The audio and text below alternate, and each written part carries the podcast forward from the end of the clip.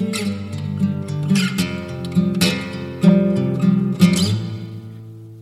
んにちは、小川です。えー、増量企画ということで、第5回目となります。今回も天野さんよろしくお願いします。はい、よろしくお願いします。えーこの音声を撮っているのが2018年12月27日で、まもなく、えー2018年も終わるかなというところなんですが、えーまあ、大体約1ヶ月に1回ぐらいのペースで更新できているという形ですね。そうですね。この1ヶ月どうだったっていう話を聞きつつ、また拾えるところを拾って、えー有益な情報をお届けできたらなと思っておりますよということでやっていきましょはい、よろしくお願いします。う。お願いします。で、えっと、前回が、えーそうですね、11そうですね、ちょうど1ヶ月前ですね。で、その時に、えー体重が70キロ超えたよみたいな、71.3キロぐらいだったと思うんですけど、はい。まずそうですね、体重の推移ぐらいから聞いていきましょうか。体重はですね、最近、体重計に乗ったところ70.9キロとか 71. いくつっていう感じで、まあ、同じぐらいですね。はい。なのかなっていう感じですね。で、えー脂肪の乗り具合はどうですか？脂肪の乗り具合は、体感ではそこまで変わってないんじゃないかなっていう感じをしていて、こう維持できてるって感じですかね。はい。で、えーまあ、前回のお話しした時っていうのは、えーまあ、いろんな話をさせてもらって、いや記事がすごく良かったので、まだ読んでない方読んでいただきたいななんて思ってるんですけど、えー数字、定量ができる目標を設定して、えー継続してやることって大事だよねっていう話だったりとか、はい。あとは、短時間しか取れないときは、しっかり自分を追い込まなきゃね、みたいな話をしていたわけなんですけど、はい。それを経て、今月どうだったみたいな話からですね、えーお伺いできればなと思っております。なるほど。えっと、まずなんですけど、はい。ちょっと謝らなければいけないなというふうにはい。して、まあ、先月、本当にその、ね、忙しい時ほど頑張って筋トレしましょうみたいなことを書かせていただいたんですけど、はい。あのちょ今月、なかなかジムに行くことができなくてですね、はい。えーっと、まず本当に前半は1週間に1回ぐらい行けるか行けないか、い。まあ、行ったぐらいで、はい。まあ、後半にかけてちょっとずつ週2回ぐらいのペースにはなったんですけど、はい。あの先月言った手前、いや、まあまあまあ、ありますよね、いけないときはね。はいまあ、。そうですね、まあ、12月っていうのもちょっとまあ言い訳にはできないんですけど、はい。12はい月、ジムも結構救う時期ですから。そうですね、空いてますね、ジム。はい、ちょっとその点はちょっと来来年以降にはい。まだ課題としていきたいと思っています。そうですね。まあ、まあまあ、事情はね、たくさんあると思うので、まあ、どう、まあそこはね、僕もこう詳しいスケジュール感はちょっとわからないので、えー、天野さんに、まあ、頑張っていただくしかないかななんて思います。い で、そんな中で、12月はですね、実は、えー12月15日でしたね。はい、えーゴールドジムで一緒にトレーニングしようと言ってですね、えー足の日にご一緒させていただいたんですよね。はい、健太さんにお誘いいただいて、はい。初めての僕自身ゴールドジムだったのですごいはい。嬉しかったです。嬉しかったですかよかったです。また誘いますね。あの、で、その日は足で、まあ僕のメニューに付き合っていただくみたいな。はい。で、まあちょっと時間かかっちゃって、後半の方をちょっと省略してしまったかもあるんですけど、まあ、その感想は僕聞いてなかったので、どう、どうだったかなと思って。いや、もう本当にすごいあの貴重な体験をさせてもらえたなっていうのを思っていて、はい。一番感じたのはやっぱりその筋トレの基準値が、はい。えー人によって全然違うっていうのをすごく感じました。はい、基準値。はい、で僕自身は、まあ、そのはい。普段、まあ、このリザルトブログのコンテンツでは主に、まあ、食事面とはい。あ、と方法については話すんですけど、はい。実際にこうやってるところを、はいあの指導してもらったりだとかそういうところは抜きになってるじゃないですか。あーそうですね。あの、一点補足させてもらうと、あの、僕のコンテンツじゃ勝てないなと思って、あえてコンテンツ化してないところでありますね。そのはいトレーニングの方法みたいなところは。そうですね、すごくあのいっぱい情報もあったりとか、専門の方がいらっしゃると思うんですけど、はいえっ、と、やっぱりその僕がすごく一生懸命、全部出し切ったつもりでやってるそのはい基準っていうのと、まあ、その健太さんが、えー、100%、120%、はい。もう潰れるまでやるっていうふうにやりきってる基準が、やっぱ全然違うなっていうのをすごく感じて、はい。で、まあ、僕よりもその今、重量だったりとか、えー対自分のた体っていうところで、まあ、少しレベルが高い、高いというか、なんて言うんでしょうね。あの、頑張って、頑張ってらっしゃるのを見て、やっぱりその、同じ潰れるまでやるでも、全然、あの、意識が違うんだなっていうのを間近で感じましてですね。なんか、恥ずかしいですね。いやいやあの、本当に自分が今まで100%だと思ってやってたのは、はい。80%とか60%ぐらいなのかもしれないっていうのを思ってですね。まあ、そそうの、あれですよね、メニューの組み方というか、分割法もそもそも違うので、あまあ、単純な比較はできないですよね。で、やっぱりこうやっていくとどんどんこうボリュームが増えていっちゃう傾向にあるんですよ。で、やっぱ足だけで1日とか取ってしまうので、あなかなかボリューミーだったかなと思ってちょっと反省もしてるんですけど。でも、やっぱりそうですね、一度その、まあ、パーソナルの方だったりとか、まあ、他にトレーニングされている方と一緒にやることで、すごいその自分とのやり方の違いだったりとか、はい。か書き方の違いだったりとかっていうのですごく自分自身見直すきっかけにはなって、いや、なりますね。僕も、ゴートレさせてもらった時も、記事にもしましたけど、のび太さんという方とゴートレさせてもらってから、あ、これじゃダメだなと思って、分割法を変えたり、トレーニングボリュームをかなり見直したっていうのがありますね。そうですね、僕自身、あの一緒にゴートレさせていただいたときに、はいちょっとスクワットのフォームも崩れてきてるなっていうのを、はいはい。でも若干感じてたんですけど、はいあの改めてこう露呈したというかはい。あの見直すきっかけにもなったりしたのでうん。やっぱりとてもそういう意味でも貴重だったなというふうに感じています。いや、よかったです。そうですね。あの、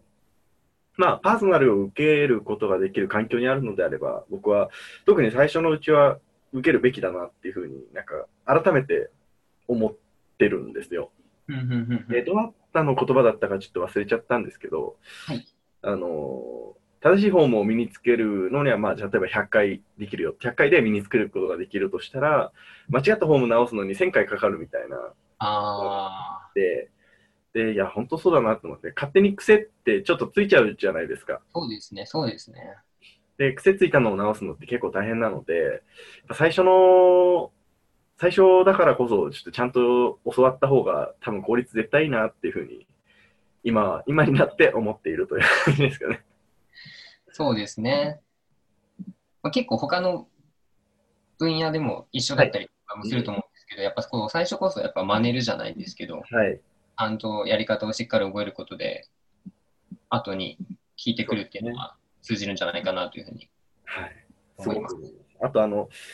ウェイトトレーニングの場合は、自己流で勝手にやると結構怪我しちゃうかなと僕は思っていて、はいはいはい。なんか、効かせるみたいなので、変に関節に負荷がかかってたりとか、とりあえず重量を持つぞっていうので、これも変に関節に負荷がかかっていたりとか、僕もやったことがありますし、うん、そうするとまた筋トレ自体ができなくなっちゃうので、もったいないですよね。そうですね。フォームがめちゃくちゃ大事だなっていうのは、すごく思ってます。で、やっぱりあの、まあ、最初も、最初にしっかり作るっていうことと、はいあやっぱ半年とか1年とかもわかんないですけど、定期的なタイミングでこういう他の人だったりとか、トレーナーさんだったりとかに見てもらうっていうのもすごく大事なんじゃないかとはい。次第です。そうですね。なので、ぜひ、まあ、見てもらえる人がいるなら見てもらうべきだし、で逆に、こう、例えばツイッターとかで、結構ゴートレしましょうみたいに言ってる方って結構いらっしゃるので、まあ、そういう方と絡んで、あの、やりに行くっていうのは、刺激をもらうっていう意味でもすごくおすすめだったりします。はい、面白いと思います。はい。で、天野さんってエニタイムでしたっけ？はい、エニタイムです。エニタイムはね、あの、1ヶ月ぐらい使うと、他のどの店舗でも使えるみたいな感じでしたっけ？はい、そうです、そうです。はい合トレしやすいなーって思いますし、あのゴールドジムの場合は、あの、関東エリアメンバーとか、はいはいはい、はい。メンバーみたいなのがあるんですよ。なので、ちょっと僕次それにしようかなと思って。そうですよね。まあ、ビジターだとちょっといはいい,、。ないい感じの料金になっちゃうんですよね。そうですね、1000円ぐらいかかるんですけど、あのなのでね、そういうのにして、まあそんなに頻繁に違うところ行くかって言ったら、まあそうでもないような気はするんですけど、なんか安心、安心料みたいな感じで、どこ行ってもできるぞみたいな、ね。そういうのもありかななんて思ったりしました。はい。で、そうですね、あとあの事前にお伺いしてて面白いなと思った話で、あの生態の話があったと思うんですけど、はいはいはいはい。その辺のお話をぜひ教えてもらえればなと思います。あ、そうですね。えっ、と、今月ですね、多分ちょうど僕、あの、整体に通い始めて、はい。で最初は全然あの筋トレとは関係のないところから、はい単純に姿勢が悪いなと思って、うんあのちょっと整体で見てもらおうかなって言って、あの初回お試しみたいなところでいくつか行ってたんですけど、はいなんとその中で1個行っていた、うんレーズメディカル整体院っていうところが、はいえーベストボディグランプリ。はい、ベストボディジャパンですね。ベストボディジャパンの大会の協賛のお店だっていうことで、うん。えー発見しましてですね、はい。結構その筋トレとかトレーニングされる方、スポーツされる方でもやっぱり整体に通われてるうんうんっていうところで、あ、なんか筋トレとつな こんなところでつながったなっていうふうな思いがあったんですども、まあ、正しい体の状態、ずれはいずれとか歪みがない状態だったりとか、あとまあストレッチとかのケアをしっかりしてあげるっていうところは大事だなっていうのをはい認識する機会になりましたね。うん。その話を聞いて、いや、面白そうだなとすごく僕自身も思ったんですけど、いや、これはまあ、僕のパーソナルな話になっちゃうんですけど、あの、はい。体の左右差が結構あるなっていう部位があって、はいはいはい肩のあたりで僕はたまにブログに写真を載せてるんで、自分でもひどいなって思うんですよ。すげえ歪んでんなって思うんですけど、肩がまあこうなってるわけですよ。あの、片方が上がって片方が下がってるなって思うんで、はいはいはいはい。この辺ってどうやったら治るんだろうなってずっと思ってたんですけど、もしかしたらこういうところにヒントがあるのかななんていうふうに今、ふんわり思っててですね、まあ試してみる価値はあるかもしれないなとはいはいはい。思ってるんですけど、どうやってみてどうな、どうでした、実際？結構やっぱり、まあ、姿勢悪いなとは思ってたんですけど、はいかなり自分で思ってた以上に猫背だったんだなっていうのがあって、はい。受けた後こう胸が開く感覚っていうのがすごい自然に胸が開ける感じっていうのが分かって、えー、こう健太さんとかいつもこうどっしりしてるなっていう感じが まあ気持ちがしっかりしててあるなっていうのはあると思うんですけど、はいお会いすると思うんですけどもう僕結構胸を張頑張って張らないとそういはう感じが出せ出せないというかあの、はいはいはい。ちょっと肩が閉じ気味になって胸が閉じている感じがデフォルトでやってたので、こう胸がしっかり開いたってことで、まあ普段の姿勢とかうん。良くなってきてますし、うん。まあトレーニングするときでもいいのかなっていうふうには感じてますね。へえ。なんか、あの、僕、カネキンさんの動画で見たことがあるんですけど、はいはいはい。なんかこう、ビフォー、アフターみたいな感じで、なんか最初こんぐらいずれてたけど、やったらこんぐらい一緒になったよみたいなのを写真で見せてくれてたりしてたんですよ、動画の中で。はいはいはいはい。ああいうのってあるんですか？いや、本当に結構、えっ、と、足の長さとか僕、はいやっぱ右と左でちょっと1センチぐらい違ったりしたっていうのは、あのカネキンさん挙げてたみたいにあったんですけど、はい。あの手術終わったらちゃんと両方とも同じぐらいになったりとか、はい。やっぱりそういうのって、こう、まあ、スクワットの時とか歩く時とかわかんないですけど、やっぱこう左右で微妙に体のかけ方に変わっちゃったりとか、うんうんうん。それでこう膝とかに来たりとかにもつながる、あのちゃんと見てないと、将来的にはつながったりするのかなっていうふうにも思いましたし、はいあと、まあ、さっきその悪い癖をつけると良くないっていうような話がフォームの時にあったと思うんですけど、はい。まあ姿勢っていうのもそのいい癖、悪い癖の入るんだなっていうふうに思っていて、で、この整体に行かずにはい。正しい姿勢に戻そうとすると、もう本当に10倍とか、はい。3ヶ月でかかるのが何年ってかかまあ整体に通うとまあ3ヶ月でちゃんと姿勢が治るけど、それを自力でこう頑張っていい姿勢で直そうとすると、すごい何年ってかかってしまうみたいな話を聞いて、へえ。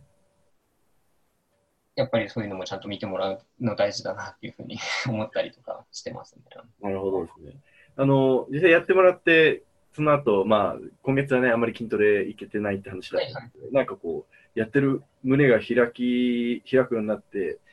ちょっとフォーム変わったかなとかっていう感じはあるんですか？まあ、ちゃんと、まあ、気持ちですけど、まあ、深くうーん。あのあまり無理なく深くいけるようになったかなっていうのと、あと、はいトレーニングしてる時よりも、はい筋肉の張りとか、はいあの体の張りっていうのをすごい意識できるようになって。今まで僕、すごいガッチガチだったらしいんですけど、体が。はい。全然その、それがずっとその状態だったんで、はい張ってること、張ってることが自分で分かんなかったんですけど、はい。一回柔らかくしてもらうと、あ、首の周り張ってきたなとか、腰がちょっとうーんなみたいなのをちょっと感じられるようになったので、はい。えっと、まあ、ストレッチとか、まあ、大事だなと思いつつも、こうはい疲れて、ね、終わった後やらなかったりとか、うんやる前もいきなりこう始めちゃったりとかしたりするんですけど、まあ、そういうところもちょっと見直していきたいなというふうに感じてますね。なるほど。あのーこの話はですね、僕もわからないところなので、ぜひ経過をまたお聞きしたいなと思っております。はい。で、えーっと、そうですね、次回に向けてということで、えーどうでしょう、えー1月、2019年1月はどうしていきたいなみたいなのってあったりしますか？えっと、ちょっとやっぱり今月行けてないので、まあ、ジムに行く回数を、はいあ最低限確保したいなというふうには思ってます。はい。まあ、そこは大事ですよね。で、えっと、どうなんでしょう、カロリー的には現状維持ぐらいで、どうですか？あの、要は、なりたい体って僕は人それぞれだなっていうふうにすごく思っていて、はいはいはいはい、で、